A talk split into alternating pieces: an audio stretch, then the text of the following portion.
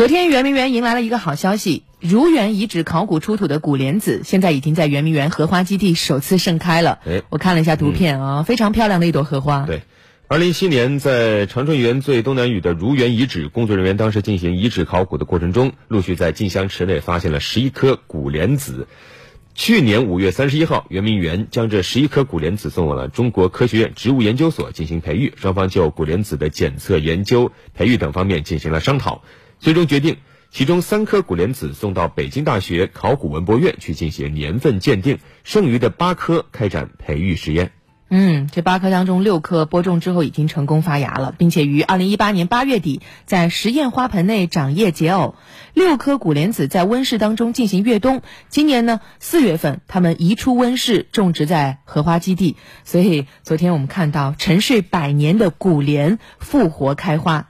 这个事儿一经报道，一下子便登上了微博热搜榜，引得网友大呼神奇。对，莲花大家都见过，但是这回这莲花人家睡啊上百年了。嗯，比如说，呃，金福一宅半楼他说，觉得这是一个大大的吉祥的征兆啊。嗯，种太阳的空气托说，这个莲子沉睡百年，只为一睹人间盛世。嗯，把大家这个诗性都激发出来了。红红幺幺他就说，莲还是那颗莲，人早已不是那些人。对，也有人呢把这个莲子开花的事儿和我们现在看的很多的影视剧结合起来了啊，比如说一二三，这位网友说夜华，你是夜华吗？我想，我想提到啊，莲子还记得当年大明湖畔的夏雨荷吗？啊，不是一个湖啊。对，这是圆明园的湖，那是大明湖畔。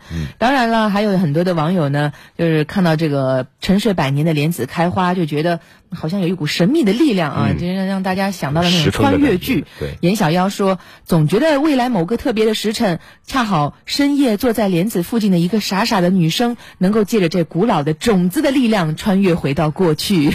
好啊，最新版本的这个影视剧好像有题材了。啊，可惜可惜他拍不了了啊。嗯那圆明园介绍为什么这个古莲子啊能够活这么久呢？啊，甚至有的时候能活千年之久。一方面是由于这些古莲子埋在温度低、湿度小、少微生物干扰的泥炭土里面，在这种干燥、低温、封闭的环境中，古莲子它不具备生根发芽的条件。另一方面，由于古莲子外面有一层硬壳，完全防止水分和空气内渗和外泄，同时莲子里面还有一个。小小的气室里面大约存储着零点二立方毫米的空气，它维持着古莲子的生命。另外，古莲子含的水分也非常少，只有百分之十二。这种干燥低温密闭条件下，让古莲子过着长期的休眠生活，新陈代谢几乎停止，所以才有可能历经千年仍能萌芽、生根、开花。对，那么古莲子的培育有什么重要的意义呢？